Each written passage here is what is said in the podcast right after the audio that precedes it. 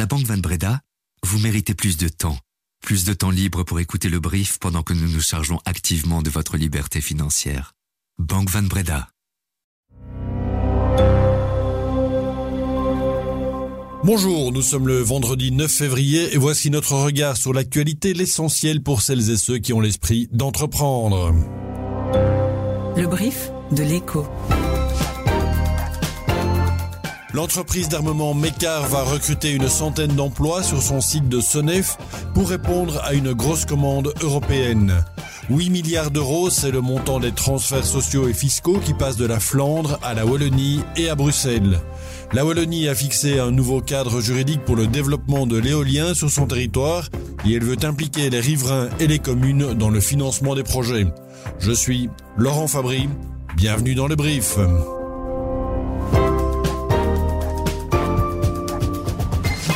Le brief, cette info, dès 7 heures. Bonne nouvelle pour le Hainaut et l'économie wallonne d'une façon générale, le fabricant de munitions Mécar va embaucher une centaine de personnes sur son site de Senef. Il vient de signer un gros contrat pour fournir une très grande quantité de d'obus de mortier à un nouveau client européen dont il n'a pas révélé l'identité. Mécar, c'est un fournisseur de longue date de l'armée belge qui a vu le jour un peu avant la Seconde Guerre mondiale. Aujourd'hui, l'entreprise est la filiale d'un groupe de défense franco-allemand, KNDS. Christophe Monnier, vous êtes administrateur délégué du site et délégué général de KNDS en Belgique. Bonjour. Bonjour.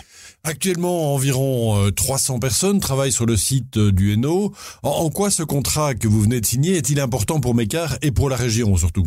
Alors, c'est un contrat important puisqu'il nous donne une charge de travail pour environ 3 ans. Le planning actuel prévoit des livraisons jusqu'à la fin de 2026.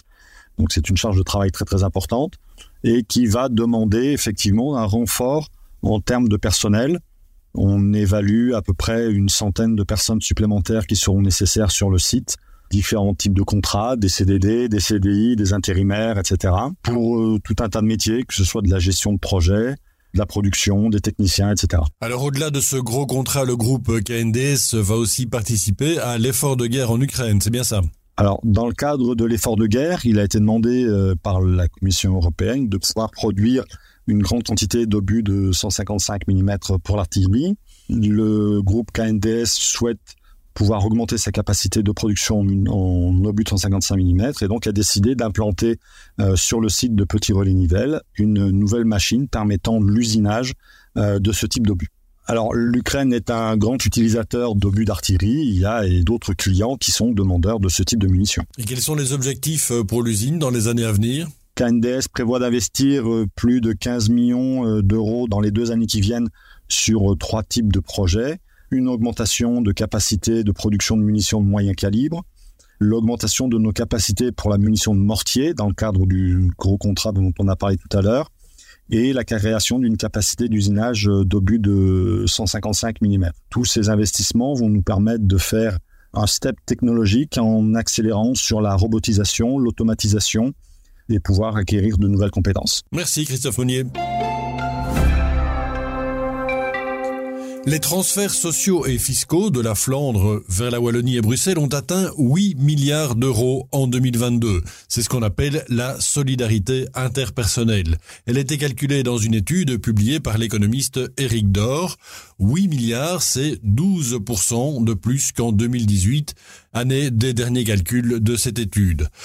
Cette solidarité bénéficie davantage à la Wallonie qu'à Bruxelles. En moyenne, en 2022, les Wallons ont reçu chacun près de 2000 euros de transferts nets venus de Flandre, euh, quand ce montant s'élève à 539 euros pour les Bruxellois. Quentin Joris, bonjour. Bonjour Laurent. Vous êtes responsable du service politique de l'écho. Les transferts financiers entre le Nord et le Sud devraient être euh, au cœur de l'attention des politiques bruxellois et wallons. C'est le sujet de votre édito. Oui, on entend souvent en Belgique que les transferts sont inférieurs à ce qu'on observe dans les pays voisins. C'est vrai qu'il y a des transferts plus importants dans certaines régions euh, en Allemagne, en France, en Espagne. Cela dit, ça ne dédouane absolument pas les politiques, qu'ils soient bruxellois ou wallons, d'agir. On ne peut pas considérer que ces transferts vont de soi. On ne peut pas systématiquement avoir recours à l'histoire pour les justifier. On ne peut pas dire qu'il n'y a pas une responsabilité politique derrière tout ça. Si on fait ça, on donne vraiment euh, des munitions aux nationalistes flamands qui vont attaquer les francophones sur ce point. On doit vraiment sortir de cette logique Et se focaliser plutôt sur le redressement de la Wallonie, le redressement de Bruxelles. Qu'est-ce que ça veut dire? Ça veut dire qu'on doit employer nos atouts, qu'ils soient à Bruxelles ou en Wallonie, on doit aussi surtout mettre plus de gens au travail, parce que plus de gens au travail, mécaniquement, ça va limiter les transferts. La Flandre est aussi vieillissante, il y a une population qui est de plus en plus âgée, donc les transferts vont diminuer. Mais vraiment, il n'y a pas de fatalité, on peut faire mieux, mais il va falloir remonter le taux d'emploi et il va falloir agir. Des atouts, il y en a, que ce soit en Wallonie ou à Bruxelles. À partir d'aujourd'hui, toutes les dépenses électorales des partis seront scrutées attentivement. On est entré dans ce qu'on appelle la période de prudence et elle durera jusqu'aux élections dans quatre mois. En résumé, aucun parti ne pourra dépenser plus d'un million d'euros durant la campagne. Et pour les candidats, le plafond des dépenses varie selon le type de scrutin et la place qu'ils occupent sur les listes. Une tête de liste à Anvers pourra ainsi dépenser jusqu'à 55 000 euros, tandis qu'un candidat tête de liste en province de Luxembourg sera limité à 16 000 euros seulement. L'écart est énorme. Certains observateurs le jugent d'ailleurs exagéré à l'ère des nouveaux moyens de communication. D'ailleurs, le, seul segment qui n'a pas été réglementé par la loi, c'est Internet. Les partis n'ont pas su se mettre d'accord pour réguler la publicité en ligne. Mais plus globalement, comment se portent les finances euh, des partis en Belgique? On va dézoomer un petit peu avec euh, Jean-Paul Bombarts, journaliste politique à l'écho. Alors les finances des partis en Belgique se portent plutôt bien pour la simple raison qu'ils sont bien dotés. Donc les subventions accordées par l'État sont assez généreuses. Elles sont proportionnelles à la taille du parti, au nombre d'électeurs qu'il a. Et donc la NVA est en tête avec un solide trésor de guerre au total, les partis possèdent à peu près 78 millions d'euros et ce montant euh, grandit euh, régulièrement. Mais certains plaident pour réduire le financement des partis. Alors, différentes idées de réforme ont été émises à la fois au sein des partis et au sein de la société civile, mais il n'y a jamais rien qui a abouti jusqu'ici. Certains proposent des réformes à la marge, mais ce qu'il faudrait, c'est une remise à plat complète du financement des partis une suggestion régulièrement entendue, c'est de vérifier que les dotations accordées aux partis servent bien à améliorer le débat politique en général, ce qui veut dire concrètement que les montants devraient être affectés à payer du personnel, à financer un bureau d'études, à financer l'immeuble du parti, mais pas à d'autres choses beaucoup plus périphériques comme des placements, euh, des, des manières de faire fructifier le trop-plein de cash qui dort dans les caisses des partis. Bruxelles veut simplifier la fiscalité communale. La région bruxelloise vient d'adopter un projet d'ordonnance pour un précompte immobilier différencié au sein des 19 communes de la capitale. En gros, le taux des centimes additionnels au précompte immobilier pourra bientôt être différent au sein d'une même commune bruxelloise selon la nature du bien ou le quartier. Jusqu'à présent, les communes appliquaient un taux unique sur l'ensemble de leur territoire, mais avec diverses taxes en plus selon les biens, si ce sont des surfaces commerciales ou des bureaux par exemple. Avec le précompte différencié, la région encourage les communes à supprimer toutes ces taxes pour les intégrer au précompte, mais attention, les communes ne pourront pas faire ce qu'elles veulent pour autant, leur proposition de différenciation sera soumise à l'avis de l'administration fiscale régionale avant de pouvoir être appliquée. L'éolien wallon devra se développer avec la participation des citoyens. Pour recevoir leur permis, les nouveaux parcs éoliens devront être détenus à près de 50% par les citoyens et les autorités publiques locales. C'est le résultat d'une nouvelle circulaire, attendue depuis des mois, et validée par le gouvernement wallon ce jeudi. Le but, c'est d'accélérer le développement éolien, mais surtout de concilier les objectifs climatiques avec les craintes des riverains. Car sur le terrain, ça n'est rien de simple. Certains riverains freinent des quatre fers les nouveaux projets d'éoliennes avec des recours devant la justice.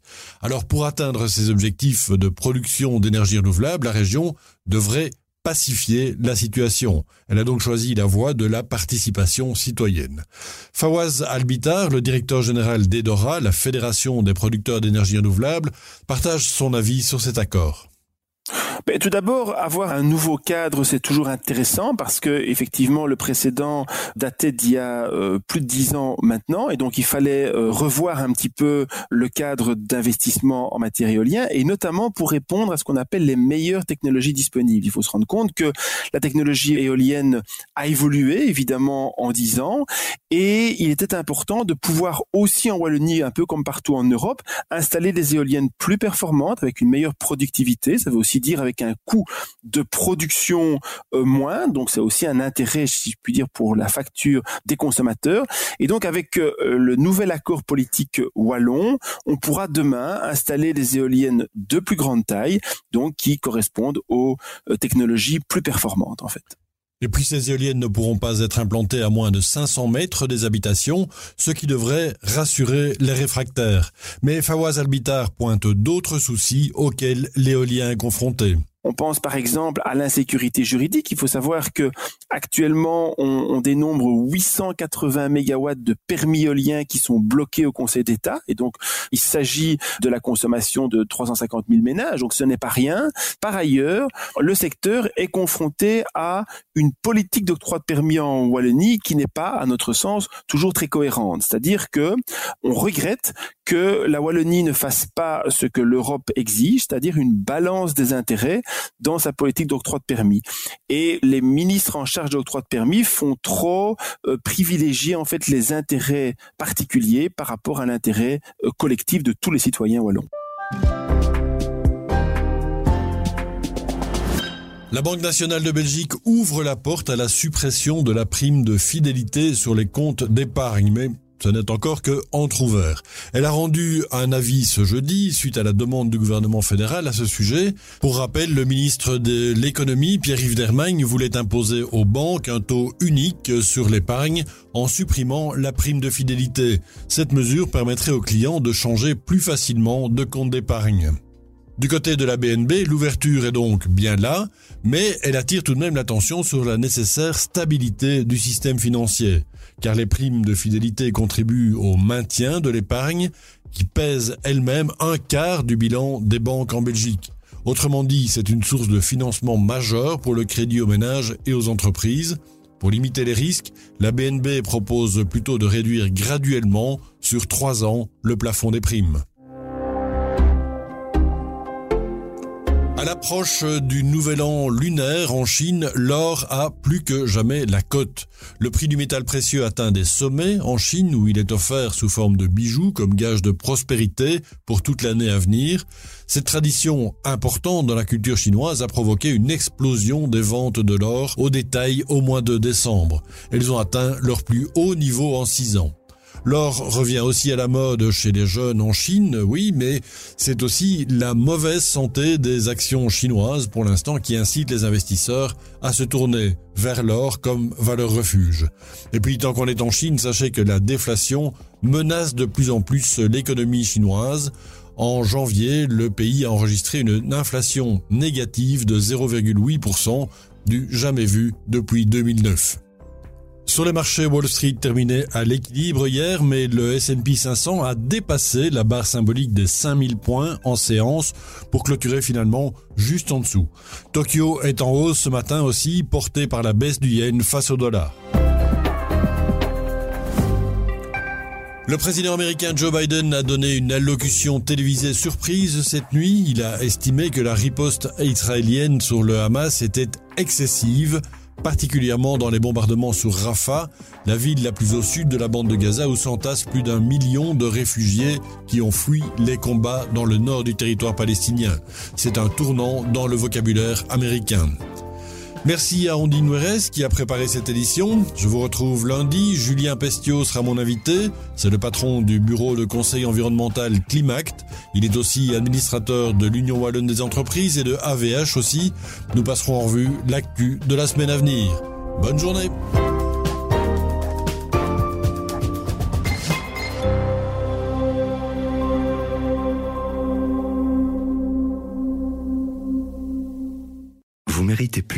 De passion. Vous méritez plus d'anticipation. Vous méritez plus d'anticipation de la part de votre partenaire patrimonial pour que vous puissiez toujours rester serein, même quand la bourse s'enflamme. Vous méritez également plus de Banque Van Breda pour votre vie professionnelle et privée.